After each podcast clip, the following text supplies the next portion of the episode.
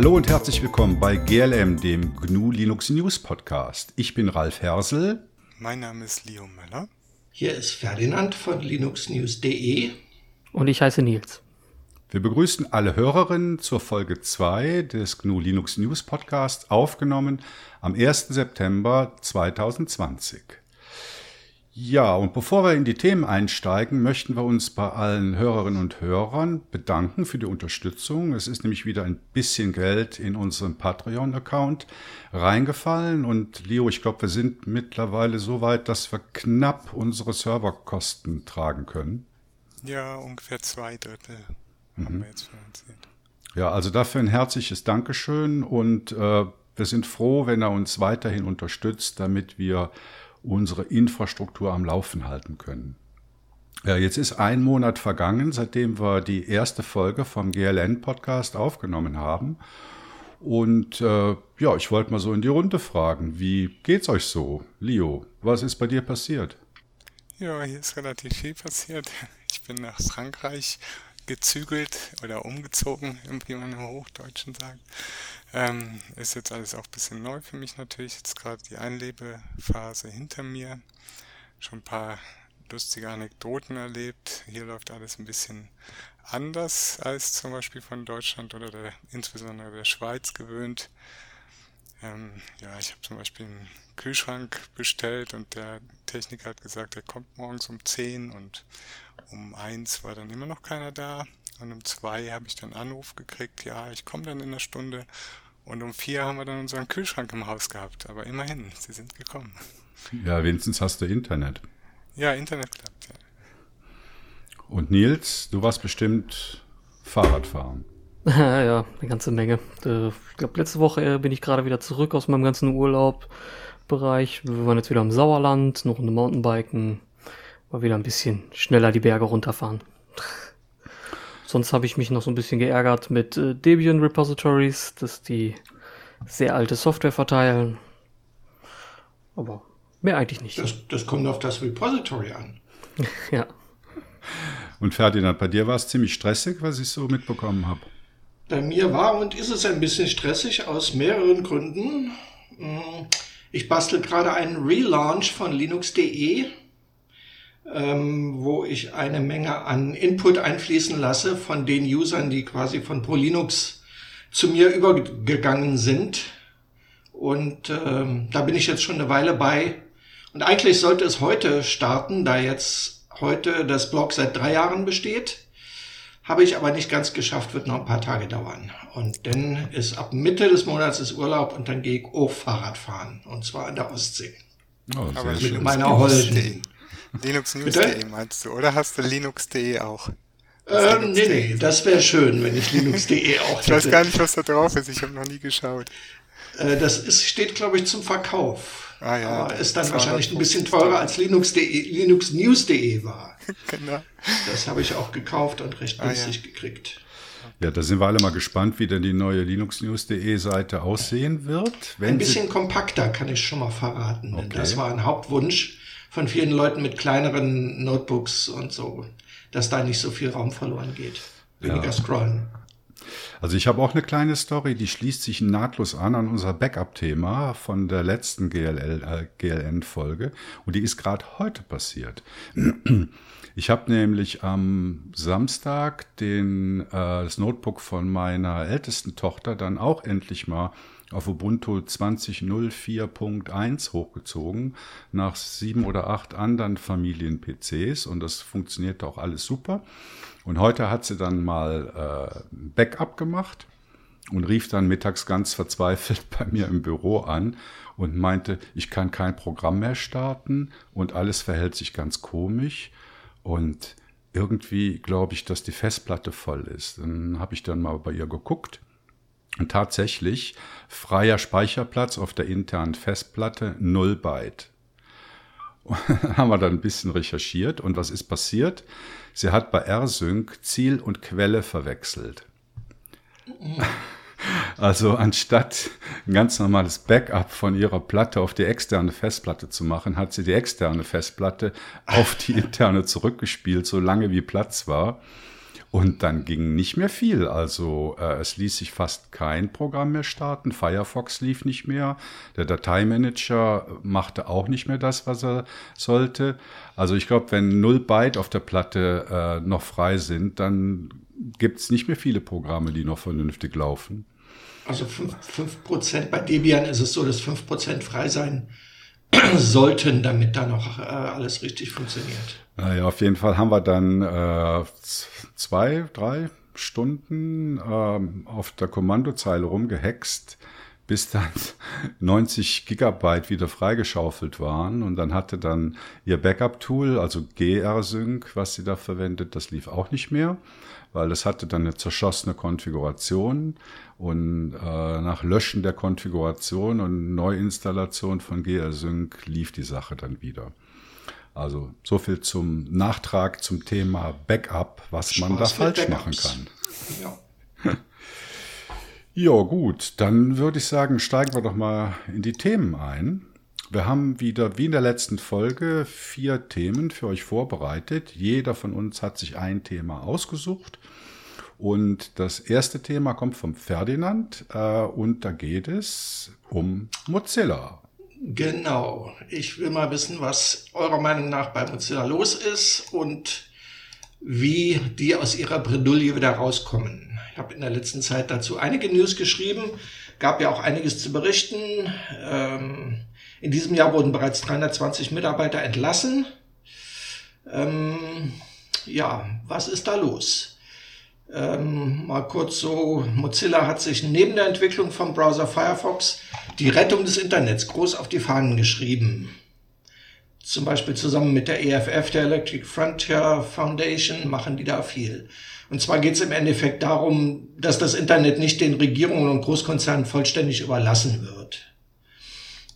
Ähm, jetzt ist eine, ein Grund für die Bredouille dabei ist, dass Mozilla sozusagen vom Feind finanziert ist. Denn ja. die kriegen über 95 Prozent ihrer, ihres Budgets von äh, rund 450 Millionen US-Dollar, muss man sich mal auf der Zunge zergehen lassen. Äh, 2017 war das, diese Summe, bekommen sie 430 Millionen von, von Google dafür, dass äh, Google als Standardsuchmaschine in Firefox eingestellt ist. Das gilt für fast die gesamte Welt. Ein bisschen geht noch an Baidu und an, an äh, die russische Suchmaschine, äh, wie heißt die? Äh, Yandex. Yandex. Genau. Mhm. genau. Äh, mittlerweile gibt es wahrscheinlich ein bisschen weniger Geld von Google. Ähm, vor kurzem waren neue Verhandlungen und ein neuer Vertrag wurde geschlossen. Aber über die Summe erfährt man immer erst nächstes Jahr dann quasi in, in, im Rechenschaftsbericht von äh, Mozilla. Mal sehen, was dabei rauskommt. Das ist garantiert unter Garantie weniger als als bisher, da ja der Browser quasi ständig auch Marktanteile verliert. Ähm, man kann sagen, Mozilla ist in der Krise. Ähm, wie, was, was können die jetzt machen, damit Mozilla langfristig den angestrebten Job machen kann? Mozilla macht viel, wie wir alle wissen, und wer viel macht, macht auch viele Fehler. Machen die auch. Ähm, ich muss jetzt mal eine Lanze für Mozilla brechen, denn dieses ständige Mozilla-Gebäsche nach jeder News, nach jedem, jedem, egal was, nur kleinsten Ereignis, kann ich langsam nicht mehr hören. Ich weiß nicht, warum die Leute das machen. ist irgendwie der Lieblingsfeind der freien, freien Software-Szene. Ähm, ja, die können, können nichts machen und werden sofort, außer, werden sofort gebasht. Ähm, wie seht ihr das? Was muss Mozilla anstellen, damit das wieder funktioniert? Müssen die sich gesund schrumpfen? Sollen die sich mehr auf Firefox konzentrieren? Ich verstehe auch nicht, warum Firefox ständig Marktanteile verliert. Das ist ja kein schlechter Browser. Zudem ist er frei und von der Performance nun auch nicht schlechter als Chrome, nach meiner Meinung. Ich, ich weiß also nicht, was die wirklich machen sollten. Also da hast du jetzt natürlich ganz viele Themen auf einmal ist ein Riesenfass, das du da jetzt quasi aufgemacht hast. Ähm, ich denke mal, grundsätzlich sind die Strukturen bei Mozilla natürlich erstmal ein bisschen bedenklich. Also es gibt einmal die Mozilla Foundation, die hat gar nicht so viele Mitarbeiter, um die 80. Ähm, und dann hat die Foundation sozusagen, also die Foundation läuft halt unter 502 501 C3. Das ist so ein das amerikanische Foundation-Modell, das auch steuerbefreit ist. Non-Profit Organization. Und um halt gewinnwirtschaftlich arbeiten zu können und zum Beispiel auch solche Spenden annehmen zu können, wie von Google, diese Millionenspenden, wobei ich mir persönlich noch nicht sicher bin, ob es wirklich weniger wird dieses Jahr. Ich denke, Google äh, investiert da recht viel äh, aus Eigeninteresse, aber das werden wir wie gesagt dann sehen. Ähm, und dann wurde halt eben diese von der Foundation diese Corporation, Mozilla Corporation gegründet, die jetzt dann ja. um die 1000 Mitarbeiter hat, vielleicht mittlerweile dann auch ein bisschen weniger. Und ähm, das ist halt schon mal zum Beispiel ein ganz anderes Modell jetzt äh, als bei der Wiki, äh, äh, bei der Wikipedia zum Beispiel. Ja, Wikipedia lebt nur von Spenden quasi. Genau, ja. und die müssen dann natürlich aber auch jedes, was auch viele User natürlich immer ärgert, wenn dann irgendwie gegen Weihnachten ähm, die großen Banner kommen auf der Wikipedia, äh, wir müssen Spenden sammeln, sonst geht's nicht weiter. Das finde ich ja allerdings persönlich den richtigen Weg. Ich finde halt diesen Weg von, äh, von der Corporation äh, ehrlich gesagt eher bedenklich, weil wenn man da gewinnwirtschaftlich arbeiten möchte, ist das grundsätzlich eh schwierig mit einem Browser. Ich meine, für was willst du Geld verdienen? Du kannst Services machen, das machen sie jetzt, haben sie VPN und das kostet auch Geld und so weiter. Sie haben jetzt irgendwie dieses Dummy-Mail-Dingen da aufgemacht, wo man irgendwie so fünf Dummy-Mail-Adressen bekommen kann, die allerdings von allen Anbietern schon geblockt, dieses Relay heißt das, von ja. allen Anbietern schon geblockt worden sind, also die sind halt auch ziemlich unbrauchbar eigentlich. Und äh, mit dieser Pocket, äh, äh, mit dem Einkauf von Pocket, äh, haben sie ja auch irgendwie keinen Glücksgriff gelandet, sage ich jetzt mal. Der Freunde haben sie sich damit zumindest nicht gemacht, das ist schon mal klar. Also und da verstehe ich auch die Kritik. In dem Punkt verstehe ich auch die Kritik. Ja, und das äh, wird halt der Community. Der, ja, genau. Und ich denke, das ist der Punkt. Es ist äh, eigentlich wäre es ein schönes Community-Projekt. Durch den Einfluss der Corporation, die allerdings halt hauptsächlich Geld machen will, ist es halt dann wieder ein gewinngetriebenes Unternehmen wie jedes andere auch. Ähm, und da vermischen sich halt dann Interessen und die Community, äh, ich sehe es nicht so als Bashing an, wie du es jetzt äh, gesagt hast, sondern zu Recht durchaus äh, Kritik übt, ähm, dass halt eigentlich die, die Aufgabe der Foundation nicht wirklich wahrgenommen wird. Und ähm, als Alternativmodell, du hast ja auch gefragt, was gibt es als Alternativmodell, ja. äh, könnte ich mir persönlich wirklich sowas wie diese Wikipedia, Media Wiki Foundation Spendenorgie, sage ich jetzt mal, vorstellen. Die ist zwar nervig, aber äh, finanziert das Projekt langfristig ohne Einfluss. Und wenn man wirklich ein, äh, ein Internet ohne Einfluss von großen Großkonzernen und äh, Staaten schaffen will, dann sollte man sich nicht maßgeblich von einem Großkonzern finanzieren lassen. Ich frage mich sowieso, warum Google das macht. Also wenn man sich den Marktanteil, den immer mehr schwindenden Marktanteil von, von Firefox anschaut, weiß ich wirklich nicht, warum die, wie viele, 450 Millionen? 45, 2017, aber das ist die neuen Zahlen Da reinstecken. Also das erschließt sich mir schon mal nicht. Ist ähm, für mich schon relativ offensichtlich. Da geht es rein um Einflussnahme. Ich meine, wenn du jetzt mal guckst, die meisten Browser heutzutage sind Chromium-basiert. Egal, ob es jetzt Edge ist, dann gibt es halt ähm, Opera gibt es ja auch noch, Vivaldi, Vivaldi. ist Chromium-basiert. Äh, dann gibt es alle diese Elektron. Sogar der Microsoft-Browser jetzt, ne? Ja, der, der Edge. Edge. Mhm. Der Edge. Äh, dann gibt es all diese... Mhm. gibt es all diese Elektron-basierten Browser, ähm, die verwenden dann im Hintergrund Blink, was auch wieder Chromium ist und da ist zum Beispiel dann dieser neue super tolle Min-Browser. Ich habe ihn selbst noch nicht getestet, sorry. ich will jetzt gar nicht bashen. Ähm, Brave ist zum Beispiel auch elektronbasiert, also auch Chromium. Ähm, und dann gibt's halt neben Mozilla eigentlich nur noch ein paar Qt WebKit Browser wie zum Beispiel der Qt Browser, das ist so ein Keyboard äh, von, der wird vom Kollegen von mir entwickelt, das ist noch ganz witzig. Oder der Conky, Conqueror unter KDE, aber der Marktanteil ist extrem verschwindend gering. Und somit kannst du halt sagen, Google kontrolliert eigentlich den kompletten Browsermarkt, auch wenn es halt auf ähm, Mozilla nur indirekt Kontrolle ausübt, nämlich dadurch, dass sie ihre Search Engine als Default einstellen. Ja gut, du hast den technischen Aspekt, den hast du ja jetzt schon angesprochen, also die Engines, also Blink auf der einen Seite und Servo auf der, auf der Mozilla-Seite. Wobei es sind ja mehrere Technologien. Du hast mal die Programmiersprache Rust, äh, die ja auch äh, von Mozilla entwickelt worden ist, dann Servo als Engine und Webrenderer als Rendering Engine. Und ich denke, das sind gute Ansätze. Also ich denke, die, die drei Technologien gehören sicher zu den Filetstücken von Mozilla. Ähm, aber ich weiß nicht, also ich habe mich immer gefragt, wenn ich höre, dass äh, um die 1000 Leute dort arbeiten, dann frage ich mich, ist das nicht viel zu groß? Vor allen Dingen, wenn man sich auf den Browsermarkt konzentriert. Jetzt, Leo, du hast ja vorhin schon erklärt, ja, es sind halt x Versuche oder Ferdinand, es sind x Versuche gestartet worden, das Ganze irgendwie zu irgendwo Geld einzunehmen. Und das ist sicher auch der Grund, warum er halt äh, sich in, in verschiedenen Bereichen versucht hat.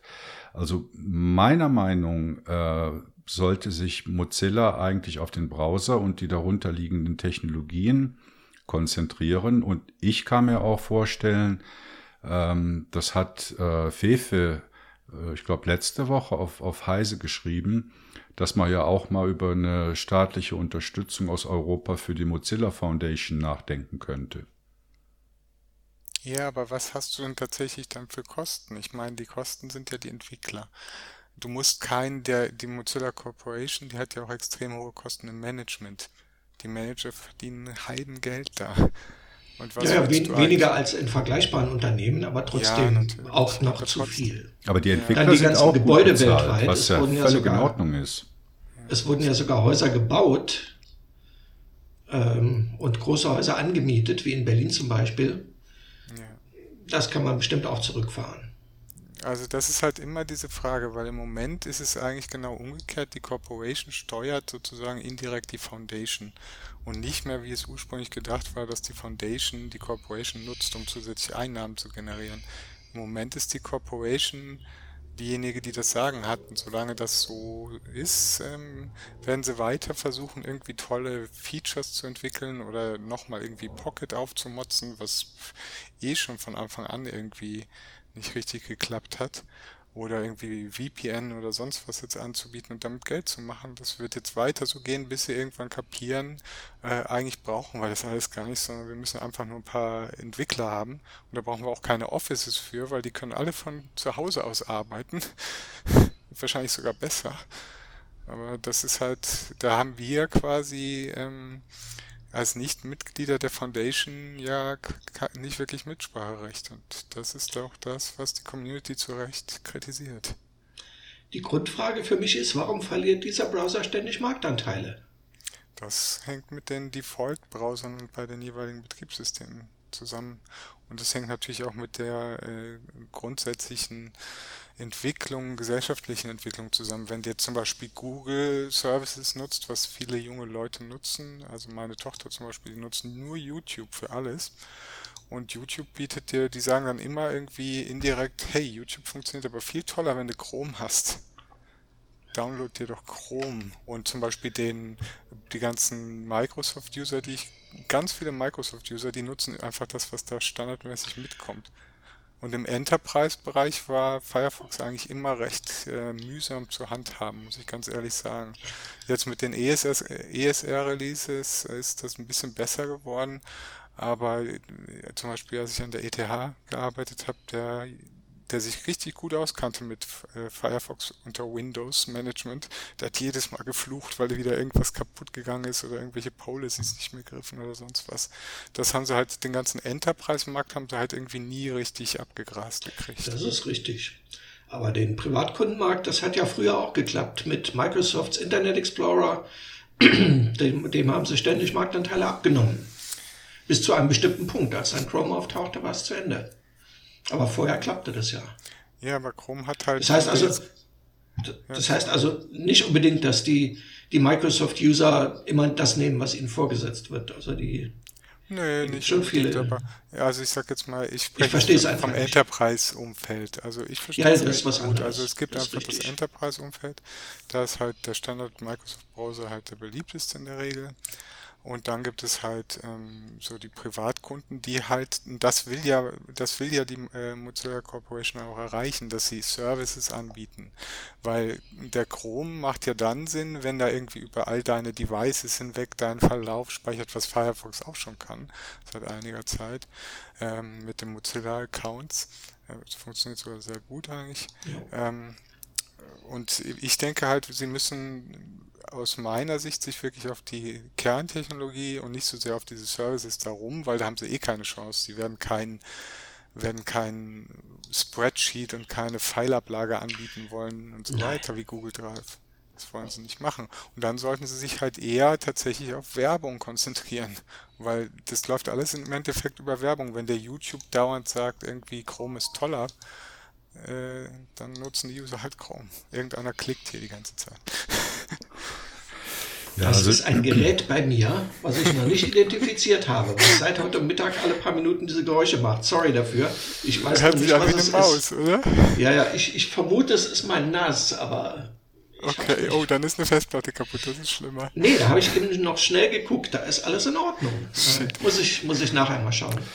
Ja gut, also das heißt, eine richtige Lösung haben wir da auch nicht anzubieten. Äh, eben sich auf, auf den Kernbereich äh, konzentrieren ähm, habe ich gehört. Äh, ich habe vorhin schon mal angerissen, ob man über irgendeine Unterstützung nachdenken könnte, so wie, wie Fefe das beschrieben hat. Ähm, für Rust ist ja bereits an die Stiftung geplant. Ja, schwierig. Ja, naja, die Rust-Leute haben wahrscheinlich Angst, dass sie beim nächsten, beim nächsten Cutdown äh, rausfliegen oder ihre Entwickler loswerden. Deswegen wollen die sich ein bisschen absichern, denke ich mal. Das macht auf jeden Fall Sinn, aber zum Beispiel ich nutze auf dem Android halt zum Beispiel diesen Firefox Focus Browser. Das ist zum Beispiel so eine super Stärke von ein super starkes Mozilla-Produkt. Das ist ein Browser, der erlaubt gar keine Tracker, nichts, alles ja. geblockt komplett und vergisst jedes Mal die ganze History. Ja. Also du speicherst nichts ab und das finde ich halt ein tolles Teil. Und äh, wenn man sowas ein bisschen mehr promotet, also die Stärken wirklich rausstellt, so diese Privatsphäre-Wahrung und eben diese Unabhängigkeit, äh, die ja eigentlich angedacht ist, ähm, kann man ganz schnell auch wieder viele Freunde gewinnen. Da bin ich mir sicher. Man ich finde den auch gut. Verkaufen. Ich benutze den auch, der heißt ja hier klar, Firefox klar. Ja.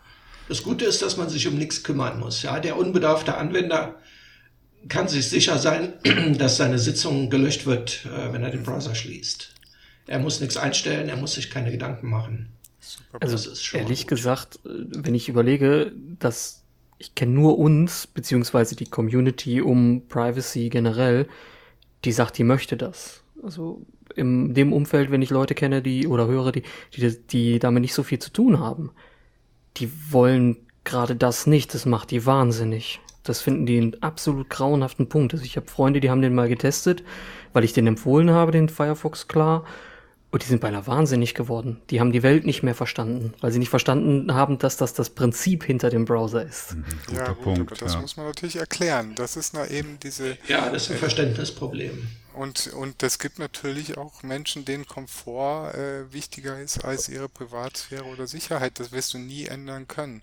Und die werden dann halt irgendwie bei diesen Google-Produkten landen.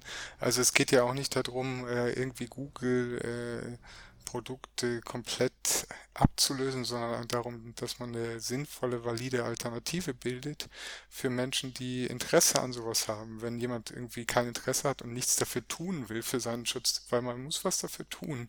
Das kommt nicht von alleine, das ist leider so. Ähm, ich meine, das ist halt der Punkt. Und da geht's halt eben, das ist das, was ich angedeutet habe mit diesem Marketing.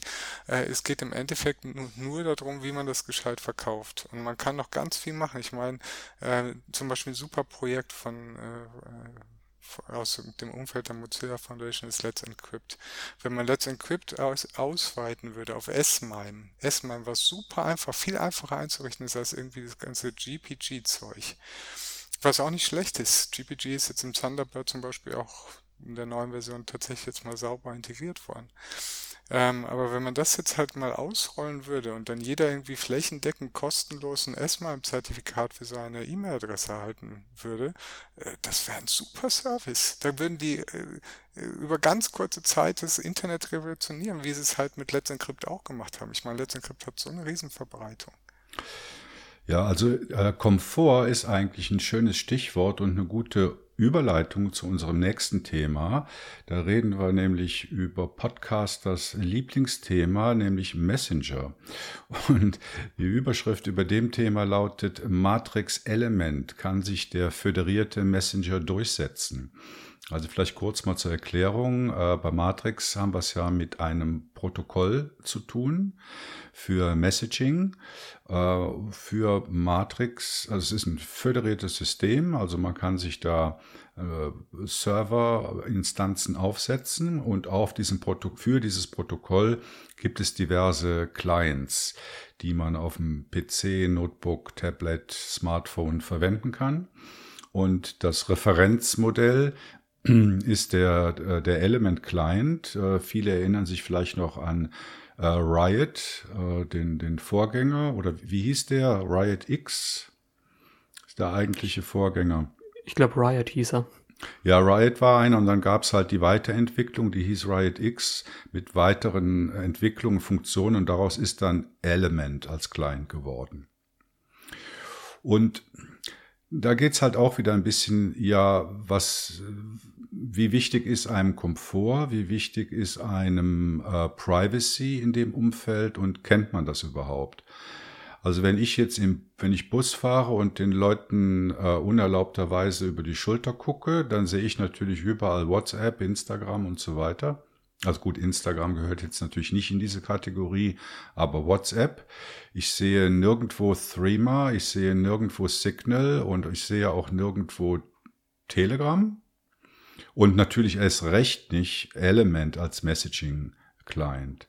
Ja, woran liegt das? Also als positiven als positive Nachricht kann man sicher sagen, dass sich im Organisations- und Behördenumfeld Matrix äh, Element oder wie auch immer dann diese Behörden ihren Client branden und benennen, äh, setzt sich doch erfreulicherweise durch. Also in Frankreich ähm, hat das eine recht große Verbreitung, zum Beispiel bei der Polizei.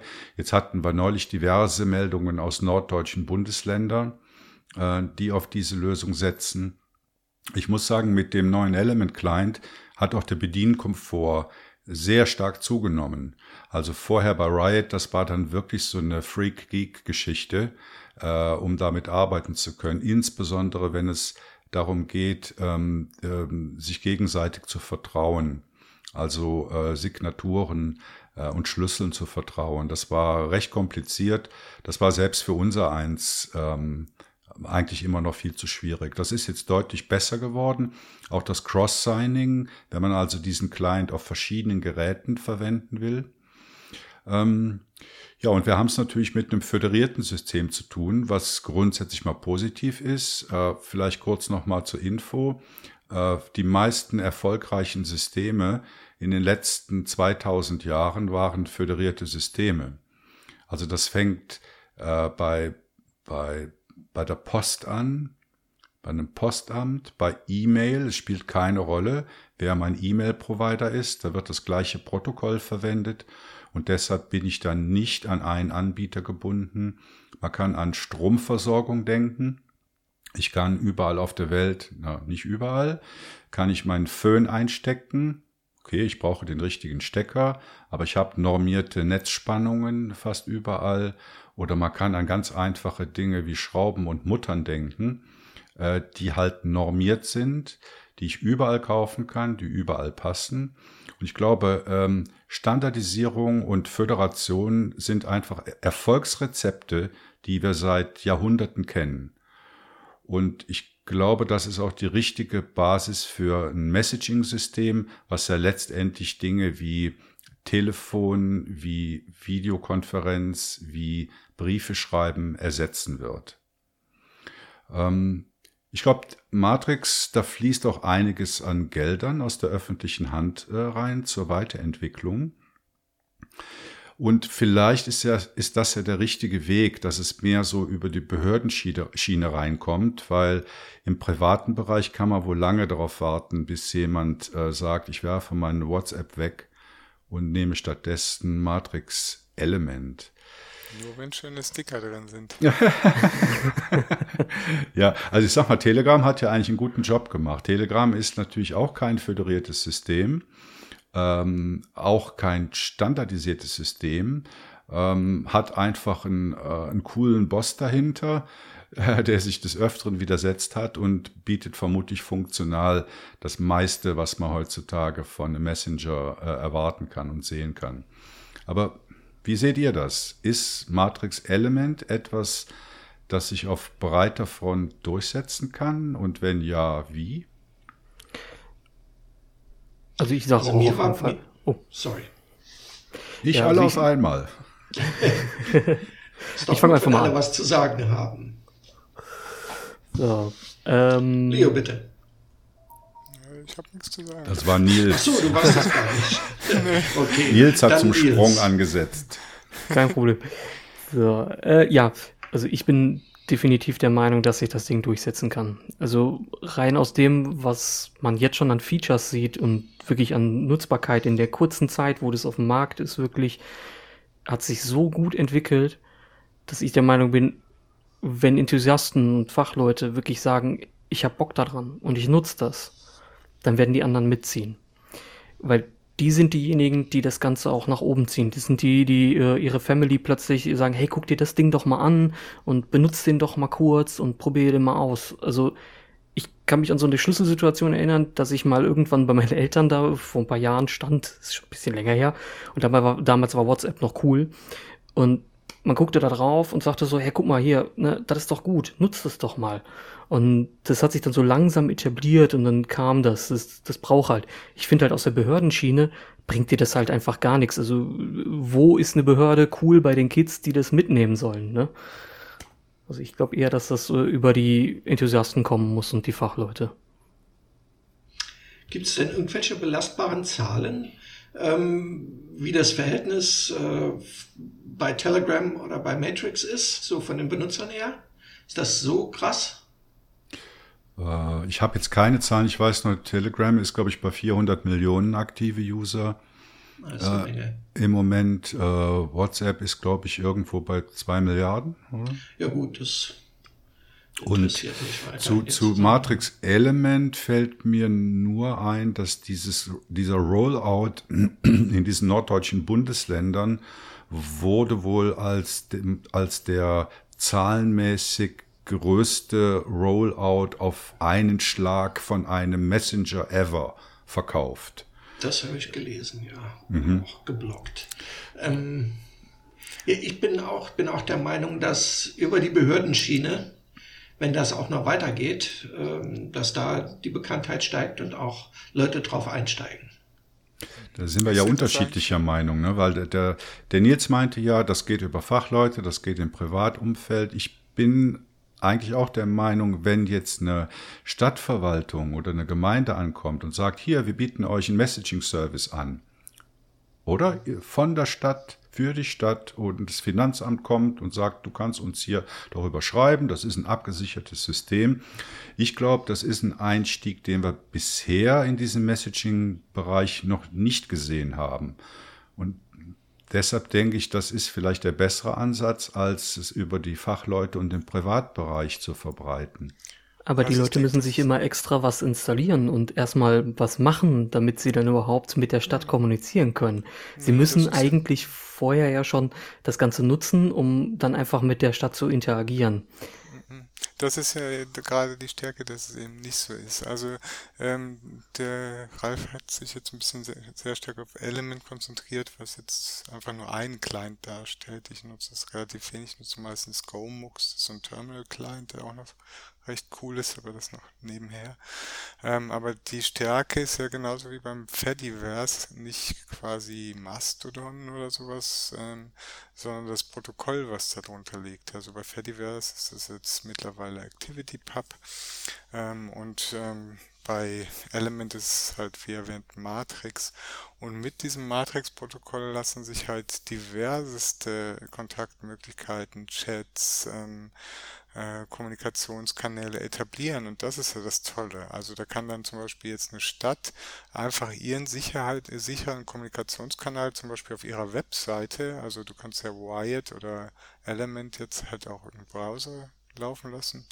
Sie können dann einfach diesen Kommunikationskanal in Ihrer Webseite einbinden als einen, einen möglichen Channel. Das heißt, du musst gar nichts installieren, du brauchst keine extra Software. Und ich denke, das finde ich halt gerade auch toll, dass man halt so viele, so viele Möglichkeiten hat. Und äh, von der Technologie gibt's halt nichts Vergleichbares. Also natürlich hat man noch XMPP, aber das hat dann halt auch wieder so ein paar Schwierigkeiten, aus denen es nie irgendwie äh, rausgekommen ist halt ähm, leider. Ähm, oder dann gibt's halt sowas, solche Ansätze wie Delta-Chat, ähm, die dann halt über E-Mail, GPG verschlüsselt chatten. Äh, es gibt ja ganz viele Ansätze, die die jetzt in diese Richtung gehen. Aber von diesen weit verbreiteten Lösungen, auch wenn sie jetzt zum Beispiel End-to-End-Encryption können, ähm, die haben alle immer einen äh, zentralisierten Teil. Und das äh, gibt's halt beim Matrix nicht. Da gibt's dann halt also schon eben dieser Verzeichnisdienst-Server, der soll aber jetzt dann auch irgendwann mal, ich kenne den Status jetzt aktuell nicht, federiert werden. Ähm, und das ist halt die tolle Stärke von dem Produkt. Und ich sehe das eigentlich so als Kombination von all dem, was ihr drei jetzt halt gesagt habt, eben dass äh, diese Community-Verbreitung ähm, und äh, diese Mund-zu-Mund-Propaganda, die natürlich dann auch immer mit Bereitschaft verbunden ist, wie auch beim Firefox Focus natürlich. Äh, wenn einer das nicht will, wenn einer seine Privatsphäre egal ist und nur Komfort will, pff, ja, dann Brain Update, sage ich mal äh, krass. Äh, und ansonsten ähm, halt eben dieser Anstieg über die Behördenkanäle, das natürlich für so ein Projekt ähm, auch eine, langfristige äh, Sicherung der Finanzen bietet. Und das ist ja genau das, was wir halt immer wieder sehen. Ich meine, das ist die, auch diese ganze Folge dreht sich größtenteils um dieses Thema. Wir haben gleich auch noch ein anderes Thema in dem Zusammenhang. Ähm, das ist ein ganz wichtiger Aspekt, dass halt die Finanzen unabhängig gesichert sind und äh, aus verschiedenen Quellen kommen ähm, und dass auch diese Einstiegskanäle in dieses System, zum Beispiel auch ins Fediverse, nicht nur über Mastodon gehen, sondern auch eben über Friendica, über äh, Pleroma, über äh, äh GNU Social gibt's auch immer noch äh, und viele andere Lösungen. Das ist das Tolle daran.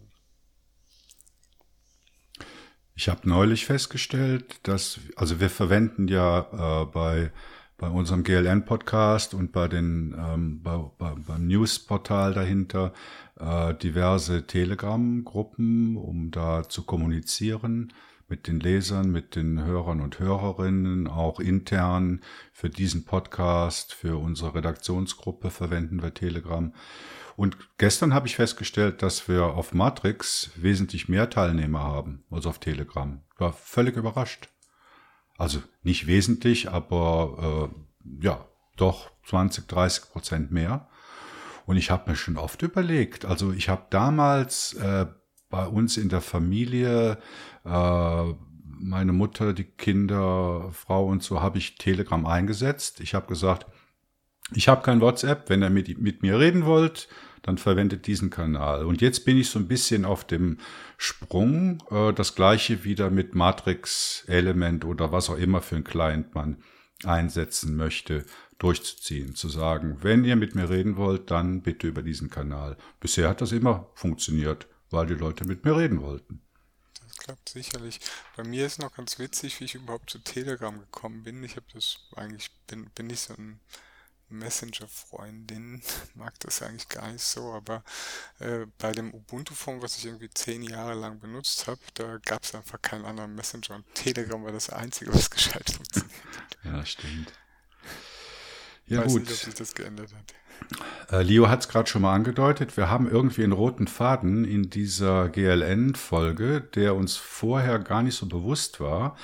Und auf diesen roten Faden schwenken wir jetzt auch voll ein mit dem nächsten Thema, von Lio, nämlich das Ökosystem freier Software. Mhm. Ja, ich habe jetzt vor, ich weiß gar nicht, vor ein paar Tagen oder ein, zwei Wochen mal einen Artikel geschrieben, freie Software braucht Beteiligung auf GNU Linux CH und äh, bin da mal ein bisschen auf diese Themen eingegangen, unter denen halt viele freie Softwareprojekte leiden, unter anderem auch wir.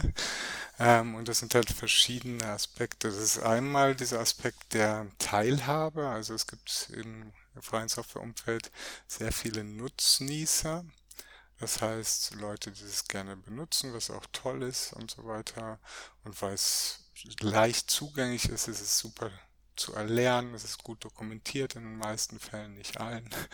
Ähm, aber die eigentliche Entwicklung liegt dann allermeistens in der Hand von ganz wenigen Menschen. Ein Beispiel ist jetzt zum Beispiel das Curl-Projekt. Da hat sich der Hauptentwickler Daniel Steenberg mal auch mal ein bisschen drüber ausgelassen, dass er ähm, quasi den meisten Code contributed hat, schon auch Contributions, aber es sind dann eher so kleinere Bröckchen oder Patches oder sowas. Aber die Hauptentwicklung, die Hauptlast liegt immer ähm, auf wenigen Schultern. Und dann geht es natürlich dann nachher um die finanzielle Absicherung von so einem Projekt. Und äh, da gehen gibt es ganz verschiedene Wege, wie man das machen kann. Wir machen es jetzt mit Patreon, um überhaupt unsere Unkosten decken zu können. Ähm, größere Projekte haben dann halt oftmals Angestellte, irgendwie bei Hat oder SUSE oder so, wobei SUSE halt zum Beispiel, ich weiß gar nicht aktuell wie viel, die waren ja immer sehr stark im KDE-Bereich aktiv und mein letzter Stand ist aber auch schon was her, ist irgendwie, dass nur noch ein KDE-Entwickler fest angestellt bei SUSE arbeitet. Ähm, aber KDE, das KDE-Projekt hat es ja auch äh, mit dem KDE e.V. geschafft, äh, sich schon auch finanziell auf eine gewisse Art und Weise abzusichern. Bei GNOME ist es ein bisschen anders. Von GNOME stammen ganz viele Entwicklungen aus dem Hause Red Hat, ein paar Patches aus SUSE. Aber das sind so, und Canonical natürlich jetzt auch wieder, weil sie jetzt hier Unity ähm, über Bord geworfen haben, mehr oder weniger.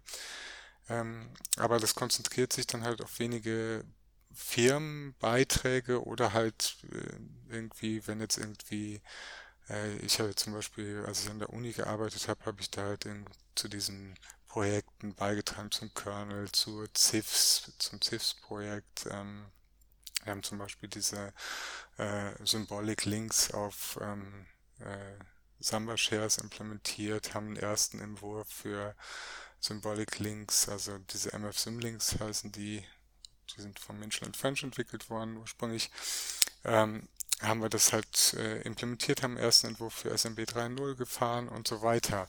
Und da habe ich halt von meinem Arbeitgeber die Zeit bekommen, äh, mich dafür einzusetzen, weil wir das brauchten. Aber das ist so eine grundlegende, also die Krux oder ähm, äh, die Frage ist auch äh, jetzt in die Runde, äh, welche Möglichkeiten ihr seht, um, um da so ein bisschen auch rauszukommen oder da neue Ansätze vielleicht auch. Ich glaube, wir brauchen da wie so ein, vielleicht wie so einen kleinen Reset, um auch mal wieder ganz neue Ansätze zu entwickeln. Ja gut, also ein, eine Sache ist sicher äh, Public Money, Public Code. Also ich arbeite ja auch so im öffentlichen oder halböffentlichen Bereich und ähm, ich habe da so eine, wie sagt man, Hidden Agenda und die Hidden Agenda ist halt freie Software immer mehr in unsere IT-Abteilungen, auch in die Köpfe der Chefinnen und, und Chefs reinzubringen. Und alle Projekte, die ich da jetzt angefangen habe, habe ich immer gesagt, das Ganze muss GPL lizenziert sein. Äh, ich möchte, dass der Code öffentlich zugänglich ist, dass äh, andere aus der gleichen Branche oder andere, die es gebrauchen können, das wiederverwenden können. Und äh, ja gut, ich bin da noch nicht am Ende der Straße angelangt, aber sehe da kleine Erfolge. Und, und ich glaube, das Wichtige ist halt, dass Geldgeber und Verantwortliche einfach das, das, dass sie verstehen, dass sie damit eigentlich auf der besseren Seite sind. Ja. Also ich glaube, jeder kann in seinem Umfeld, auch in seinem beruflichen Umfeld, viel dazu beitragen, dass das Verständnis des Ökosystems äh, freier Software äh, äh verbreitet wird. Oder da braucht's halt gewisse Überzeugungsarbeit. Ich will nicht sagen missionieren, das äh, finde ich jetzt weniger gut, aber mit Argumenten überzeugen. Ähm, ich habe aber Und Leo hat das im, im Vorfeld als Evil Knievel an gesagt. Ich habe natürlich auch eine, eine, eine, eine gegenteilige äh, Meinung dazu. Oder einfach, was heißt Meinung? Einfach um das Ganze mal von verschiedenen Seiten zu beleuchten. Ich weiß nicht, ob die, der Altruismus oder die Allmende in der Natur des Menschen liegt. Also wenn ich irgendwo Geld auf den Tisch kaufen, äh, legen kann und kaufe mir dafür was, dann habe ich den kurzfristigen Erfolg, oder? Ich habe jetzt irgendein tolles Produkt, mein neues iPhone oder, oder sonst was oder irgendeine proprietäre Software. Und das interessiert mich jetzt mal so als erstes. Das steigert meinen Adrenal Adrenalinspiegel und ähm, ich fühle mich toll. Und ich will damit sagen, dass der momentane Nutzen von Konsumenten vermutlich viel höher eingeschätzt wird als der langfristige Nutzen für eine Gesellschaft. Also das wäre jetzt so eine steile These von mir, dass der Mensch eben ein Tier ist und äh, viel nimmt und wenig gibt und ja, weniger so ein Community-Wesen äh, ist. Ja, das weiß ich jetzt nicht. Also da kannst du dir die Ameisenvölker auch angucken, die sehr community-orientiert handeln. Ja, Bienen und Ameisen, das ist aber eine ganz andere Spezies als das Raubtier Mensch. ja, da will ich jetzt gar nicht so weit drauf eingehen, aber äh, ich denke halt auch, ich sehe es auch gar nicht so als altruistischen Aspekt. Ich sehe das eher sogar als, äh, als was ganz Egoistisches, weil wenn ich die Software cool finde, und wenn ich möchte, dass ich die auch irgendwie in Zukunft weiter äh, nutzen kann oder ein Projekt cool finde, äh, und das in Zukunft auch noch weiter existieren soll, sei es jetzt Mozilla, sei es äh, Wikipedia oder sonst was oder unsere, unsere Blogs, äh, linuxnews.de, gnu-linux.ch, äh, dann muss ich da ganz egoistisch was für tun, weil sonst wird es die irgendwann nicht mehr geben. Ähm, und da kann halt äh, jede und jeder äh, sich quasi selbst, ich glaube, ich sehe eher das Problem, dass viele gar nicht wissen, wie sie irgendwie beitragen können. Ich meine, wir versuchen jetzt bei unserer Plattform sehr extensiv darauf aufmerksam, äh, aufmerksam zu machen, was für Möglichkeiten es bei uns gibt. Also mitschreiben, mit Podcasten, ähm, natürlich auch spenden, dass wir wenigstens unsere Unkosten gedeckt kriegen und äh, ja, dann wären wir schon froh. ähm, aber ähm, das ist halt nicht überall so. Und ich habe das in vielen äh, freie Software-Projekten, in denen ich äh, aktiv war. Zum Beispiel, ich habe das Ambassador, war lange Zeit im Ambassador-Programm von Fedora auch, ähm, die halt sowas versucht haben aufzubauen, was ähm, auch jetzt ganz gut mittlerweile funktioniert aus meiner Sicht.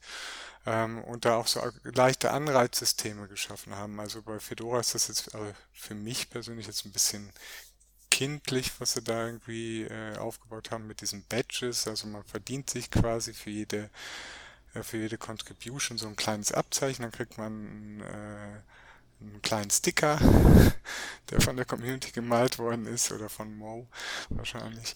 Ähm, das ist doch modern mittlerweile. Ja, und Dis das kommt Discord gut. angucken oder sowas. Ja, das, das kommt ganz gut an. Das kommt ganz gut an. Gamification das ist das, ne? Ist vielleicht so eine Gamification und das finde ich aber gar nicht so schlecht und das ist zum Beispiel ähm, auch was, deswegen sagte ich ja, wir müssen vielleicht wie ein Reset machen. Ähm, was für neue Möglichkeiten gibt's? Welche Anreize können wir tatsächlich schaffen? Haben wir überhaupt die Möglichkeiten, solche Anreize zu generieren? Weil ich zum Beispiel jetzt bei uns im Projekt oder auch bei den Projekten, ähm, wo ich sonst aktiv bin, ähm, da opfere ich halt meine Freizeit und da muss ich halt gucken, kann ich jetzt irgendwie noch ein Gamification-System aufbauen oder brauchen wir jemanden, der das für uns aufbaut? Macht das einer gratis? Wenn nicht, sammeln wir so viele Spenden ein, dass uns jemand so ein System aufbaut. Das sind ja alles Folgefragen, die alle noch nicht beantwortet sind. Und was wir halt leisten können im kleinen Rahmen, also ich finde das zum Beispiel auch wenn ich persönlich jetzt nicht so drauf anspreche mit diesem Gamification, finde es aber eine tolle Idee und es scheint super beliebt zu sein. Also bei Fedora zumindest. Ähm, und ähm, ich finde das ganz gut und wir versuchen jetzt bei uns halt, ich weiß nicht jetzt, wie das bei dir ist, Ferdinand, aber du leitest wahrscheinlich auch neue Mitschreiber so ein bisschen an. Aber bei uns gibt es so ein Patensystem. Wir sind natürlich hier auch ein bisschen mehr Leute in der Reaktion. Also da können dann halt auch jede neue interessierte Schreiber oder Schreiberling ähm, äh, kriegt bei Bedarf jemand mal in die Hand und wird dann halt da durchgeführt. Und das ähm, habe ich bei freien Softwareprojekten eigentlich sehr häufig so gemacht. Und was, ähm, was ich auch, was auch gut, es kommt immer so ein bisschen drauf an. Manche mögen es so, manche mögen es so. Also beim SUSE-Projekt, ähm, wo ich auch lange aktiv war, also bei OpenSUSE, ähm, da arbeitet man auch, und wie auch bei Fedora, wenn es jetzt um technische Prozesse geht, arbeitet man gerne mit diesen Action-Items, äh, wo man halt eine kurze Diskussion führt. Dann wird schnell, möglichst schnell ein Fazit. Das sind zwar so Management-Prinzipien. Ähm, äh, wird schnell ein Fazit gesprochen und gesagt, Action-Item, du mach bitte das. So, und dann funktioniert das ganz gut, wenn man die, äh, ist auch, ähm, habe ich auch in meiner Arbeit bei der FSFE gelernt, äh, wenn man einfach nur sagt, ja, wir müssen noch irgendwie Flyer äh, verschicken und irgendeiner muss mal die Adressen von allen Schulen in der Schweiz raussuchen. Passiert nichts. Wenn ich jetzt aber jemand sage, hey, wer hat denn Lust, irgendwie mal die Adressen rauszusuchen, äh, kann auch irgendwie helfen, wenn es irgendwie schwierig wird und dann meldet sich jemand, ähm, äh, mehr oder weniger freiwillig. äh, und dann funktioniert aber in der Regel auch erstaunlich gut. Und dann kommt auch äh, in den allermeisten Fällen ganz gutes Ergebnis dabei raus. Und was halt dabei noch ein bisschen fehlt, ist, außer dass man irgendwie jetzt bei unseren Projekten, wo ich jetzt halt dabei bin, irgendwie dann das gute Gefühl hat, haben kann, irgendwie was Gutes getan zu haben, fehlt halt sowas wie dieses Belohnungssystem. Das ist noch nicht implementiert in freien Softwareprojekten. Mhm. Und das ist also natürlich was, schon was ganz Tierisches. Richtig. Was Teilhabe angeht, bin ich erfahrungsgemäß eher pessimistisch. Ähm, ich habe vor rund 15 Jahren die Distribution Sidux mitbegründet, die heute Seduction heißt und die wir immer noch rausgeben. Und äh, das ist äh, eine ganz klare Community-Geschichte, sollte es zumindest sein. Aber seit 15 Jahren sind die gleichen fünf Leute, die die Hauptarbeit machen, also 95 Prozent. Dann tauchen im IRC ständig Leute auf, die sagen, ja, ja, da bin ich doch interessiert. 95 Prozent davon siehst du nie mehr. Ähm, ein paar kommen dann mal und machen ein bisschen was. Ähm, es bleibt im Endeffekt wenig hängen. Ja, das ähm, ist noch ein ähm. ganz wichtiger Punkt, ja, weil das ist eben diese, was wir eingangs äh, erwähnt haben, eben wie kann man irgendwie, weil äh, wenn du das jetzt so sagst, sind das wahrscheinlich trotzdem irgendwie auch noch weiterhin User. Also die finden jetzt irgendwie ja, ja. jetzt sein Projekt, die bleiben Sidux, die bleiben Sidux-User, aber sie finden irgendwie den Weg äh, oder sagen vielleicht, ja, ich würde gern, aber dann kommt nichts. Und wie kann man Viele Leute wissen auch nicht, wie man helfen kann, außer dass man Eben. Programmierer ist oder Entwickler ist. Das muss man ja nicht sein. Es gibt so viel drumherum zu tun, was uns ganz viel Zeit frisst, was jemand anders locker machen könnte. Also ich habe einen ganz konkreten Vorschlag. Meine Damen und Herren, ich habe einen ganz konkreten Vorschlag, weil ich glaube, dass ähm, das freie Software-Ökosystem hat irgendwie so den Nimbus der äh, alten, weißen, grauen äh, Frauen und Herren. Ich meine, da können wir uns ja jetzt hier, äh, ich möchte jetzt Einzelne nicht ansprechen, nicht davon ausnehmen. Also ich sag mal so, dieses Coole, das Junge und das Ansprechen der Jugend, das, das fehlt ein bisschen. Also ich glaube, wenn man gezielt hingeht und äh, versucht an Schulen dieses Thema zu platzieren und auch Nachwuchs zu haben und nicht irgendwann in, in Freiheit auszusterben, das ist ein ganz wichtiger Punkt. Und deshalb bin ich auch unheimlich froh, dass wir jetzt bei uns in der Redaktion den, den Joel als, als Schüler mit dabei haben, der dann auch die Botschaft verbreitet und äh, auch in seinem Freundeskreis erzählt, äh, was, was wir da machen und welche Verantwortung man da übernehmen kann. Also ich glaube, so Jugendarbeit und auch Arbeit so im, im Frauenbereich, weil der ist natürlich auch völlig unterrepräsentiert. Das finde ich ist ein ganz wichtiger Weg. Ja, und diese ganzen neuen Kanäle, ich meine, wir besprechen das immer mal wieder intern. Also zum Beispiel neue Kanäle. Vielleicht sind wir wirklich schon alt. ähm, aber ich sag jetzt mal, äh, wenn man jetzt äh, YouTube anschaut, mit YouTube hätte man so ein Riesenpotenzial. Ich hatte es vorhin mal erwähnt, meine Tochter, die macht alles über YouTube. Die macht nur YouTube. Nichts anderes. Die nutzt das als Suchmaschine, die nutzt das für ihre Essenstipps, für ihre Kochtipps, für ihre Kleidungstipps, für ihre Hairstyling-Tipps, für alles. Und auf YouTube gibt es aus meiner Sicht relativ wenig äh, interessante Formate. Es gibt irgendwie dieses, äh, ich glaube, das heißt Linux Guides. Ich habe das selber noch gar nicht geschaut, weil ich irgendwie nie auf YouTube bin, ehrlich gesagt, muss ich gestehen.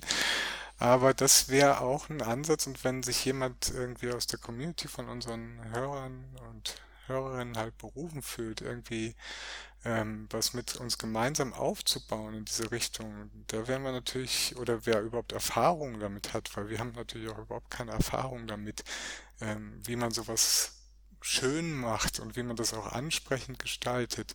Ähm, da wären wir ganz dankbar für Tipps. Und mit diesem Aufruf zur Mitarbeit und äh, neue Kanäle und Formate zu öffnen, gehen, verlassen wir die Höhen oder Tiefen, je nachdem, des leicht philosophischen und gehen zu ganz praktischen Dingen über, nämlich zu äh, Synthing. Und da erzählt der Nils was zu.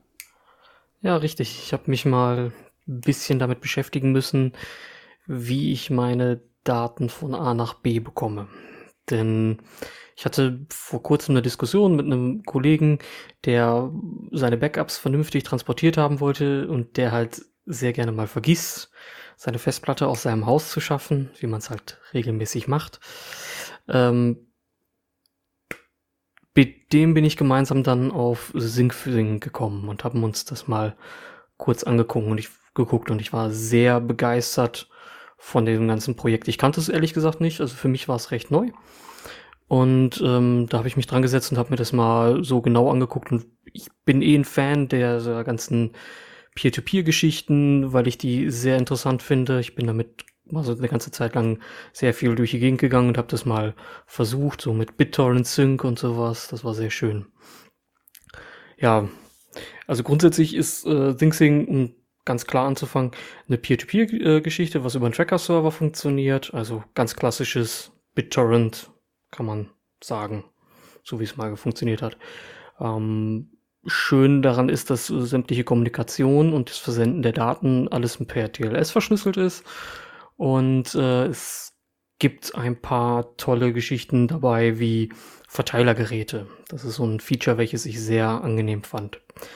Man hat ja oft mal das Problem, dass man keine generellen Server hat, die haben, also keinen generellen Server laufen hat, wo irgendwo ein, der Tracker-Service drauf läuft. Und ähm, bei ThinkFing lässt sich halt sowas wie ein Introducer benutzen. Der kann andere Clientgeräte, ähm, weitere Clientgeräte bekannt geben, so dass sich untereinander ein sehr großes Peer-to-Peer-Netzwerk ergibt. Ähm, ja, ich weiß nicht, habt ihr Erfahrung mit dem? Also ich habe keine Erfahrung damit, deshalb stelle ich auch jetzt die dummen Fragen. Also, also Peer-to-Peer, -peer, das heißt, äh, es gibt Person A und es gibt Person B und zwischen denen kann ich dann Daten hin und her schicken. Aber wenn ich Tracker-Server höre, dann äh, klingt das für mich wieder nach irgendeinem äh, zentralistischen Teil in der ganzen Geschichte. Ja, richtig. Also das Projekt hat äh, theoretisch einen zentralen Server, mit dem sich jeder Client kurz verbindet, um eine ID auszutauschen, um sich dann gegenseitig zu finden. Also meistens eine IPv6-Adresse und äh, damit Routen gebaut werden können von Client A zu Client B. Ähm, der Vorteil bei diesem bei SyncSync ist einfach, dass auch selbst dieser Part kann selbst gehostet werden. Man ist also nicht auf den Tracker-Server von Syncfing selbst angewiesen, sondern man kann es selbst bauen. Wenn man zum Beispiel ein VPS oder ähnliches hat, kann man den dazu einrichten, um das zu machen. Okay, und wie sieht das jetzt praktisch aus? Also ich installiere mir SyncThing auf meinem Gerät und dann gebe ich vermutlich auf, auf allen Geräten. Auf allen Geräten. Und dann äh, sage ich vermutlich, die, das und das Verzeichnis soll synchronisiert werden. Und ab dann wird das dann mit den anderen verbundenen Geräten immer synchron gehalten. Ist das so? Richtig. Du, genau. du, du bestimmst auch die Richtung, ob in beide Richtungen oder nur in eine Richtung. Mhm. Was ja auch nicht unwichtig ist. Was auch noch schön ist, ist, es gibt halt für jedes Gerät auch die Möglichkeit, lokal Versionierungen einzuschalten. Und Richtig. so kann sich sogar jeder seine kleine, sag mal, Backups noch lokal irgendwo hinlegen. Das ist auch ein sehr, sehr schönes Feature, muss ich sagen. Und, und funktioniert das, ist das plattformübergreifend oder ist das eine reine Linux-Desktop-Geschichte? Komplett plattformübergreifend. Also Mobilgeräte wie auch ähm, Headless-Systeme wie ein Raspberry Pi, der übrigens dafür locker ausreicht, einen Raspberry Pi 3. Nur die Netzwerkschnittstelle ist halt ein bisschen langsam, aber das fällt übers Internet ja meistens nicht auf. Ähm, ich habe es versucht, also ich habe mal äh, eine Kleinigkeit da gebastelt mit einem Raspberry Pi, den ich hier laufen hatte, meinem Desktop-System und einem äh, Gerät dann halt bei meinen Eltern für den ersten Test. Ähm, solange man es schafft, überall die gleiche Version laufen zu lassen, ist es auch super und funktioniert es erst rein. Wenn man aber von irgendwelchen alten Repositories geärgert wird, in denen sich dann Uralt-Versionen befinden, kann das schon mal ein bisschen fummelig sein. Grundsätzlich ist für jeden Linux-User in meinen Augen die Installation aber ein Klacks. Also das ist noch leichter als eine Nextcloud einzurichten und das ist mit in Zeiten von Snap ja auch schon sehr, sehr einfach geworden. Funktioniert das äh, Sync-Thing auch auf äh, Smartphones? Ja, auf Android. Ähm, ich muss zugeben, ich habe kein iOS-Gerät gerade greifbar, aber ich meine sogar dafür gibt es auch eine App. Ich bin mir aber nicht ganz sicher. Also auf Android läuft es einwandfrei. iOS weiß ich auch nicht. Ich habe es bei mir von der Workstation zu mehreren Notebooks und zum Smartphone. Und äh, das funktioniert eigentlich einwandfrei. Allerdings muss ich bei einem Notebook ab und zu mal schubsen. Da wird dann ein Teil der Synchronisation vollzogen und dann bleibt es irgendwo hängen. Und dann denke ich, Mensch, da fehlt doch noch was. Und dann muss man nochmal scannen auf dem entsprechenden Gerät und dann geht's weiter. Aber ansonsten einwandfrei. Was ich auch an dem Projekt echt super fand, ist, im Gegensatz zu einem Ding wie Nextcloud, hast du halt einfach, es ist schön klein. Es bleibt schön auf einem Prozess quasi zurückzuführen. Es ist ein Port, eine Sache, die sich öffnet und das dann ist gut. Bei Nextcloud hat man schon mal gerne das Problem, dass es ein riesen Overhead ist für das, was man eigentlich machen möchte. Und gerade wenn man dann ähm, ständig irgendwie mehrere Geräte synchronisieren will, finde ich das manchmal schon ein bisschen zu viel, nur wenn es nur um Dateisynchronisation geht. Dafür ist das dann in meinen Augen dann schon echter Overkill. Das ist absoluter Overkill. Solange man die anderen Nextcloud-Funktionalitäten nicht nutzt, wie zum Beispiel Talk oder dann äh, kollaboratives Arbeiten, äh, ist das, ist das Synthing auf alle Fälle vorzuziehen, auf lokaler Ebene. Also das wäre eure Empfehlung. Also Synthing ist sozusagen das One-Trick-Pony. Wenn es nur um Dateisynchronisation geht und nichts anderes, dann ist es schnell und einfach. Und wenn man ein halbes Betriebssystem haben will, dann nimmt man Nextcloud, oder? Ja. Ja, Wobei ja, Synthing macht halt nur eine Sache. Genau. Ja. Nextcloud macht ganz viele Dinge. Wenn man die braucht, ist das gut und schön und man hat die Synchronisation gleich mit dabei. Aber wenn man wirklich nur das braucht auf Dateiebene, dann macht es auch, macht SyncThing auch nur das. Ja. Und kann nichts weiter. Und ich finde es halt auch sehr schön quasi, quasi befriedigt. Oh. das angebliche Unix-Mantra, sagen wir mal. Ja, schöner Tipp. Danke, Nils. Äh, liebe Hörerinnen und Hörer, probiert mal Synthing aus und schreibt uns auf unseren Kanälen, was euch das gebracht hat, was ihr davon haltet, ob ihr das weiterempfehlen könnt. Liebe Hörerinnen und Hörer, wir kommen zum nächsten Thema und das lautet Manjaro. Manjaro Linux ist ein schnelles, benutzerfreundliches, desktop-orientiertes Betriebssystem, das auf Arch Linux basiert. Zu seinen Hauptmerkmalen gehören ein intuitiver Installationsprozess, automatische Hardwareerkennung, ein stabiles Rolling-Release-Modell, die Möglichkeit, mehrere Kernel zu installieren, spezielle Bash-Skripte für die Verwaltung von Grafiktreibern und eine umfangreiche Desktop-Konfigurierbarkeit. Manjaro Linux bietet XFCE als zentrale Desktop-Option sowie KDE, GNOME und eine minimalistische Net Edition für fortgeschrittene Benutzer. von der Community unterstützte Desktop-Varianten sind ebenfalls verfügbar. Heute möchte ich über das Thema mit einem Spezialisten reden und ich begrüße ganz herzlich Dirk Deimecke. Hallo Dirk. Hallo Ralf. Schön mal wieder zusammen zu sprechen. ja, das finde ich auch. Und ähm, ja, Manjaro, ich habe ja jetzt schon mal noch mal kurz erklärt, äh, was es mit Manjaro auf sich hat. Ich denke, viele kennen das auch. Ich denke, Manjaro hat in letzter Zeit so einen Schub nach vorne bekommen. Ähm, möchte nicht sagen, dass es dabei ist, Ubuntu zu überholen in der Beliebtheit, aber man liest und hört über Manjaro immer mehr. Jetzt, welchen Bezug hast du zu Manjaro und warum reden wir überhaupt darüber? Warum reden wir überhaupt darüber? Ja, erstmal, weil ich dir, ich bitte in Anführungsstrichen und nicht falsch verstehen, schuldig war, da, da ein bisschen was drüber zu, zu erzählen. Ja. Über die Anführungszeichen haben wir im Vorfeld ja schon gesprochen. Und ähm, das zweite ist, weil ich immer noch für mich auf der Suche nach der perfekten Desktop-Distribution bin. Ähm, ich bin Server-Guy, ich komme mit Servern sehr gut zurecht. Grafik konfigurieren hat mir noch nie Spaß gemacht. Und das lasse ich mir gerne von der Distribution abnehmen. Und das Werbeversprechen, was du am Anfang erwähnt hast, das ähm, hält Manjaro nicht so ganz ein, leider. Aha. Das heißt, du hast Manjaro jetzt mal ausprobiert. Ich habe Manjaro ausprobiert in den letzten, wann haben wir das letzte Mal gesprochen? Vor sechs Wochen oder Im, so? Im Mai, im Juni? Damals vom Krieg.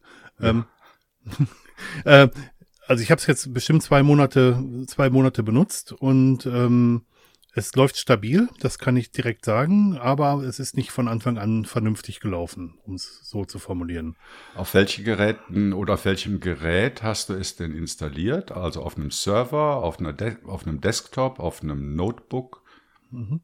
Ich, ich habe gar keine Desktop-Systeme mehr, ich habe nur ein Notebook und das Notebook läuft äh, bei mir zu Hause in der Docking Station und wenn ich äh, auf Reisen bin, dann nehme ich es halt so mit. Klar, dann nehme ich keinen externen Monitor mit.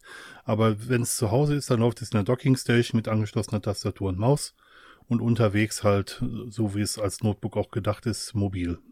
Ist es ein modernes Gerät oder eher was älteres? Ähm, das Notebook ist mittlerweile viereinhalb Jahre alt. Ich warte darauf, dass es kaputt geht, damit ich mir endlich was Neues kaufen kann, aber es tut mir den Gefallen nicht. Und ähm, aber es ist äh, ausgereifte Technik, es ist für das, was ich tue, wirklich schnell genug. Also das, dass das nicht kaputt geht, ist ein absolutes Luxusproblem. Ähm, es tut alles das, was es soll und auch mit verschiedenen Linux-Distributionen hatte ich tatsächlich noch nie Probleme. Also es hat so mittlere Spezifikationen, kann man das so sagen? Ja, so ein Core i7-Prozessor hat es. Ähm, ja nicht so besonders hoch getaktet, ist halt mehr auf Stromsparen ausgelegt. Dann hat es eine 1 Terabyte SSD, die ich nachgerüstet habe tatsächlich. Da war vorher eine 256 Gigabyte SSD drin und es hat 16 Gigabyte RAM, weil ich ein bisschen was mit VMs mache und auch mit Containern mache. Ja. Das sind so, also eigentlich doch für ein Desktop-System relativ zügiges ja, System. Das, das klingt ordentlich. Und ähm, wie, wie hast du angefangen? Hast du erstmal eine Live-Session gebootet und so ein bisschen rumprobiert, ob die wesentlichen Dinge gehen oder hast du direkt voll installiert? Also die Live-Session auf dem, äh, auf dem Notebook selber habe ich mir gespart tatsächlich. Ich habe ähm, Manjaro in einer VM ähm, getestet für, für einen Podcast, den wir zusammen aufgezeichnet haben über verschiedene Distributionen. Und da lief es alles problemlos und auch wirklich gut. Und dann der nächste Versuch war es dann die Installation von der Live-CD tatsächlich, aber ohne vorher mit der Live-CD rumprobiert zu haben. Und die Installation selber hat auch problemlos funktioniert, nur dass das Manjaro ohne Grafik hochgefahren ist bei mir. Äh, bewusst oder hätte es nee. das eigentlich tun sollen?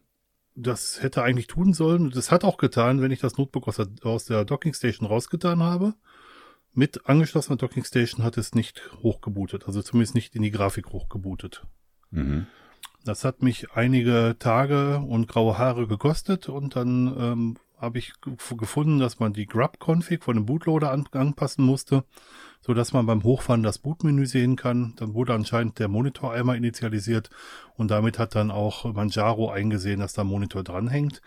Ähm, spannenderweise hat das Fedora, was ich früher benutzt habe, nie ein Problem damit gehabt, in der Docking Station hochzufahren. Kann man daraus schließen, dass die Installation dann eher nicht für Anfänger geeignet ist? Die Installation selber hat wirklich gut funktioniert. Vielleicht ist die Installation für Notebooks, die in der Docking Station sind, davon gibt es ja nicht mehr ganz so viele, nicht so äh, unproblematisch tatsächlich. Hm. Was ich schade finde, ist, ich habe im Forum gefragt, habe da keine Hilfe gefunden, habe dann einen Hinweis im deutschen Forum bekommen. Der, der hat dann auch funktioniert.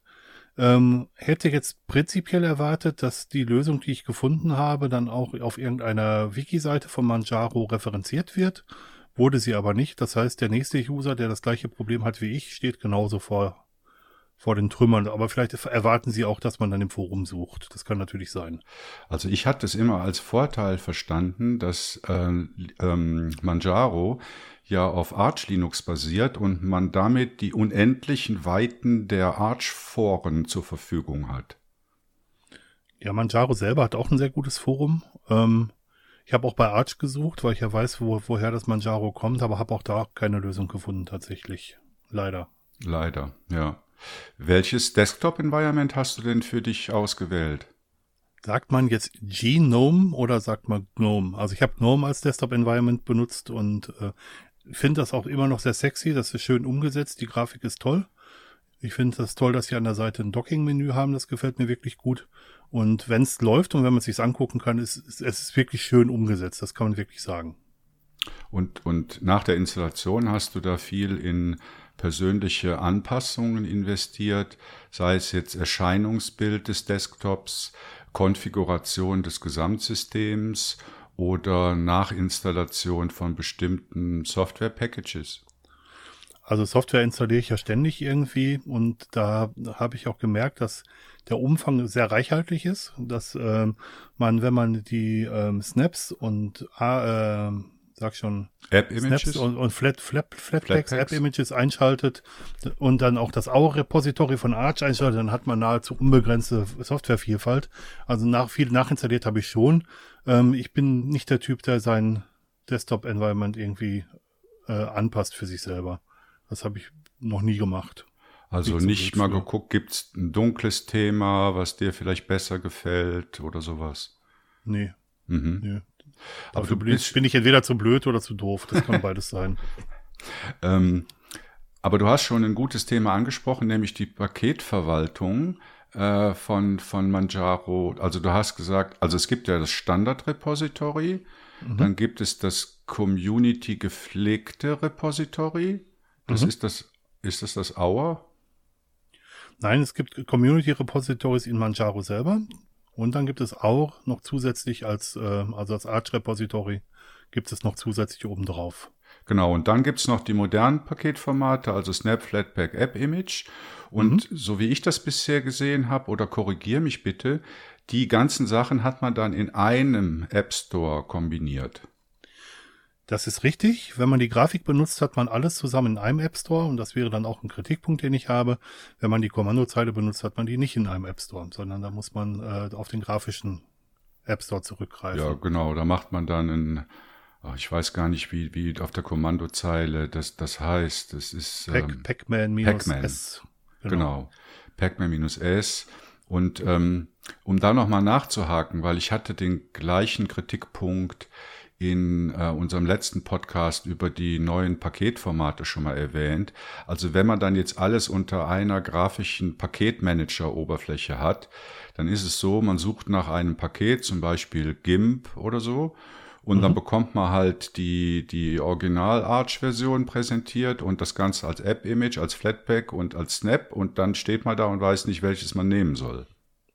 Das ist richtig. Man sieht aber unterhalb von den, ähm, man sieht die Versionsnummer tatsächlich.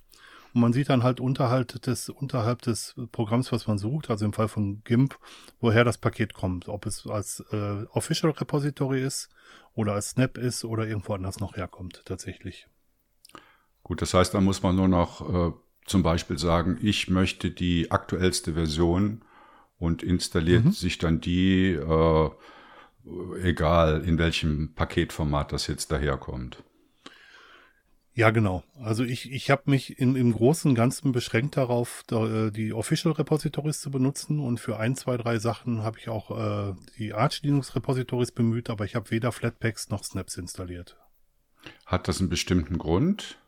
Vertraust du den modernen Paketformaten noch nicht? Ich vertraue denen schon, aber wie du auch in, in, dem letzten, in deinem letzten Podcast erzählt hast, war es halt so, dass äh, zum Teil die Startzeiten andere sind. Das ist mal so das eine. Und das andere ist, wenn ich so eine Distribution benutze, ähm, dann würde ich auch schon gerne die, die Paketquellen der Distribution benutzen, weil sonst kann ich ja eine ganz andere Distribution benutzen, die auch Flatpaks und Snaps anbietet. Ja. Dann kann ich mich auch darauf einigen, dass ich ein ziemlich minimales System installiere und nur Snaps und Flatpaks drauf installiere und würde dann das benutzen. Hm. Äh, wie ist das? Ähm, kannst du was zum Ressourcenverbrauch oder allgemein der Schnelligkeit, Performance sagen? Gut, das hängt natürlich auch immer ein bisschen vom Desktop-Environment ab. Aber mhm. ist dir da was aufgefallen? Positiv also jetzt, oder negativ? Ich habe jetzt keine Messungen gemacht, ähm, bis auf eine. Ich habe ähm, Manjaro kommt per Default mit ext4 als Dateisystem. Ähm, das Standard-Dateisystem bei Fedora war XFS und ich habe ein ungefähr zehnprozentig schnelleres ähm, I.O.-Verhalten mit X, X4 gesehen tatsächlich. Ah, ja. Das hat mich ein bisschen, das hat mich überrascht. Ich hätte eher die Stärken bei XFS vermutet. Ähm, ansonsten kann ich sagen, man kann zügig damit arbeiten. Ich habe keine Wartezeiten gehabt oder es ist zu keinem Zeitpunkt mir aufgefallen, dass das System irgendwie langsam gewesen wäre. Aber das ist jetzt nicht in irgendeiner Form wissenschaftlich belegbar, sondern einfach nur der subjektive Eindruck. Mhm. Wie sieht's aus mit der Hardware-Kompatibilität? Gab es irgendwelche Komponenten bei dir im Notebook, äh, wo, wo Manjaro Schwierigkeiten mit hatte? Wenn man die dumme Docking Station dazu nimmt, dann die Docking Station, oh. ja. Aber, aber ansonsten gab es gar keine Probleme. Ich glaube auch tatsächlich, die Hardware ist abgehangen genug, die ich habe, um wirklich von allem unterstützt zu werden. Ähm, genauso wie du bin ich ja schon seit hunderten von Jahren äh, Linux-Nutzer und ich achte bei der, ähm, wenn ich Hardware darauf, äh, kaufe, darauf, dass die von Linux unterstützt wird. Und es ist selten, dass in neueren Kernel-Versionen ältere Hardware nicht mehr unterstützt wird. Also das, da muss die Hardware schon wirklich alt sein, damit das aus dem Kernel rausfliegt. Ist dir zum, zum Stromverbrauch, also Akkuverbrauch, was aus, aufgefallen? Vielleicht im Vergleich zu der Distro, die du vorher auf dem Notebook hattest? Nein, die haben sich ungefähr gleich verhalten. Also die, die, die, die Laufzeit mit, ähm, mit Manjaro war ungefähr gleich gut wie die mit Fedora. Ähm, jetzt muss man vielleicht auch dazu sagen, dass ich vielleicht nicht der typische Nutzer bin. Ich hab, mache sehr viel auf der Kommandozeile und so eine Kommandozeile, egal unter welcher Distribution, verbraucht nicht so wahnsinnig viel ähm, CPU und Batterie. Ähm, da sind auch nicht so besonders viele Special Effects, die so eine Kommandozeile zeigen kann. Äh, gut, wenn man so einen Moksha Desktop nimmt, dann ist das schon ein bisschen was anderes, aber das ist halt hier nicht der Fall. Ähm, die Laufzeiten waren bei, mit beiden Distributionen gleich gut, kann ich sagen. Und der Akkuverbrauch auch in etwa gleich. Aber wie gesagt, nicht, das habe ich jetzt nicht wissenschaftlich näher untersucht. Mhm. Ist dir sonst noch irgendwas Positives oder Negatives an Manjaro aufgefallen? Ähm, Manjaro ist ja eine Rolling Release Distribution, das heißt, dass man laufend Updates bekommt. Ähm, Manjaro ist insbesondere eine Curated Rolling Release, das heißt, dass die, die Macher von Manjaro die Software nicht sofort äh, auf die Distribution werfen, wenn sie verfügbar ist, sondern erst ähm, erst in, intensiver testen und dann halt auf die ähm, auf das Manjaro loslassen äh, loslassen. Ähm, jetzt war jetzt gerade die Sommerzeit und wahrscheinlich waren viele Leute in den Ferien oder im Urlaub und die Aktualität hat doch relativ gelitten und ist auch ziemlich entzaubert worden für mich. Ähm, die Softwareauswahl in den offiziellen Repositories ist, ist, beschränkter tatsächlich. Man muss häufiger mal, wenn man ähm, Software je, abseits des Mainstreams verwendet, ähm, auf, äh, auf die Arch Linux Repositories zurückgreifen. Aber die, äh, die Repos in Manjaro selber waren bei reichlich Anwendungen nicht auf dem aktuellen Stand. So ist zum Beispiel bis heute noch nicht Thunderbird 78 in, äh, in den Repos vorhanden, obwohl das mittlerweile seit anderthalb Monaten etwa äh, auf dem Markt ist. Auch konnte ich noch nicht den äh, neuen Matrix Client Element in installieren. Den hätte ich über Flatpak oder Snap installieren können, aber nicht aus den offiziellen Repositories. Wohingegen Riot, der vorherige äh, Matrix Client, äh, in den offiziellen Repositories war. Tatsächlich. Ähm, ja, was soll ich sagen? Also Rolling Release stimmt, es gibt regelmäßig Updates. Äh, nach den Sommerferien gab es jetzt auch mal wieder ein paar, paar Updates mehr, aber die, die, ähm, die Sommerzeit selber war so eine saure Gurkenzeit, wo sehr, sehr wenig nur in die Distribution reingeflossen ist tatsächlich. Siehst du das denn als Vorteil oder als Nachteil? Du hast ja vorhin selbst gesagt, das Rolling Release Modell bei Manjaro ist ein kuratiertes Modell. Das heißt, mhm. da wird nicht einfach ohne drauf zu gucken jede neue Version aufgespielt, sondern Klammer auf, alle sind in den Sommerferien oder kein mhm. Maintainer hat die Zeit. Und äh, oder siehst du es eher als Vorteil, dass man da eine kuratierte äh, Version hat und dann dauert es halt manchmal ein bisschen länger, bis die aktuellste Version ankommt. Da kann ich mit einem ziemlich definitiven Kommt darauf an antworten. ähm, wenn eine Software bereits sechs Wochen am Markt ist, dann würde ich erwarten, dass die auch in aktuellerer Version tatsächlich in den Repos zu finden ist. Für den Endanwender ist das natürlich super. Er muss sich keine Sorgen machen. Er bekommt immer die, die, die, die äh, neueren Versionen. Ähm, für uns, die wir ein bisschen tiefer in der Materie drinstecken, die auch sehr viel mit, mit Open Source Software machen und die auch relativ auf dem aktuellen Stand sind, was gerade in der Open Source Welt vorgeht oder in der freien Software Welt vorgeht, ähm, ist es schade, wenn die neueren Versionen nicht schneller verfügbar sind tatsächlich. Ähm, für meinen Teil muss ich sagen, dass ich mit Fedora bei vielen Anwendungen deutlich aktueller war als mit Manjaro tatsächlich. Mhm. Und wie ist jetzt deine Schlussfolgerung äh, nach diesem Manjaro-Experiment sowohl für dich selbst als auch als Empfehlung für andere Anwenderinnen und Anwender? Ähm, zwiegespalten tatsächlich. Manjaro ist eine saugute Distribution, das kann man wirklich so sagen. Die funktioniert gut. Ähm, die bringt auch äh, akt äh, aktuelle Applikationen, vielleicht nicht die alleraktuellsten Applikationen, aber ziemlich äh, aktuelle Applikationen. Und wenn das Ding läuft, dann läuft es. Ich habe bei keinem Update, was ich bekommen habe, irgendwie ein Problem mit der Distribution gehabt. Zu keinem Zeitpunkt. Äh, auch das Rebooten funktionierte gut.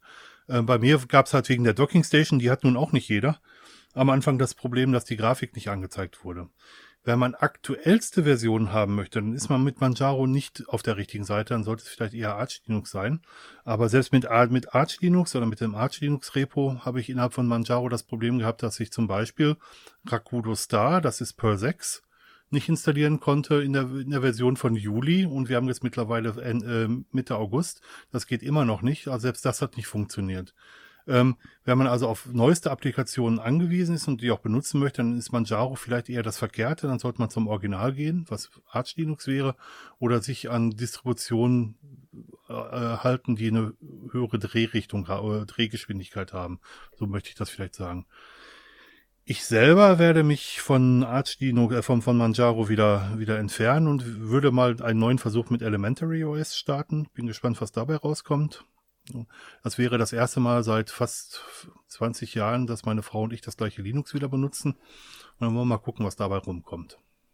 Und ich bin mir sicher, dass ich dich in ein paar Monaten nach einem Interview zu Elementary OS fragen werde. und dann wirst du wieder bemerken, dass ich wieder woanders hinwechsle. ähm, ich habe ich hab meine, also das muss ich sagen, ich habe meine Distribution noch nicht gefunden.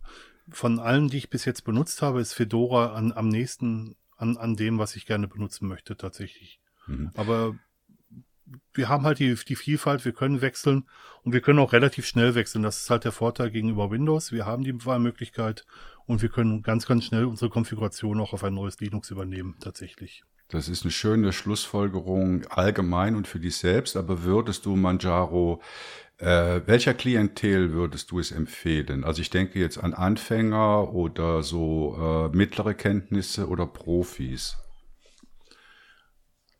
Also ich würde es tatsächlich Anfängern empfehlen, wenn sie normale Hardware benutzen, äh, wird das gar kein Problem sein. Und da, dadurch, dass es Rolling Release ist, tatsächlich werden sie auch nie wieder was anderes installieren müssen. Sie können einfach ihr Leben lang mit der Distribution hoffentlich arbeiten. Ähm, für Profis oder für Leute, die sehr tief in der Floss-Szene zu finden sind, ist es vielleicht nicht das richtige OS. Gut. Ja, lieber Dirk, dann danke ich dir ganz herzlich für das Interview, für den GLN-Podcast und ja. ich hoffe, das war nicht das letzte Interview mit dir. Vielen Dank, Dirk. Gerne. Mach's gut. Ciao. Tschüss. Ja, und dann sind wir auch schon wieder durch mit der Folge 2 vom GLN Podcast. Wir hoffen, es hat euch gefallen. Äh, euer Feedback ist uns wichtig und ihr wisst, ihr könnt uns über Telegram, Mastodon, Twitter, Facebook, Yumi, Okuna, plus Pora und ich weiß nicht, was sonst noch alles. Oder natürlich per E-Mail könnt ihr uns Feedback geben. Wir sind an Kritik, Verbesserungsvorschlägen oder auch Themenbeiträgen sehr interessiert. Ihr findet all unsere Adressen auf unseren Websites, also auf äh, linuxnews.de und auf gnulinux.ch. Ähm, macht mit, das, darum geht's hier, dass man sich beteiligen kann. Ja, Nils, Leo, Ferdinand, besten Dank. Das war's für heute. Gerne, gerne doch. Immer gerne. Fürs Zuhören. Wir hören uns in einem Monat wieder. Ähm, ich weiß nicht, ob diese Folge heute am 1. September noch rauskommt. Da müsste ich, glaube ich, eine Nachtschicht einlegen, aber spätestens morgen ist es soweit. Macht's gut und bye bye. Tschüss. Tschüss.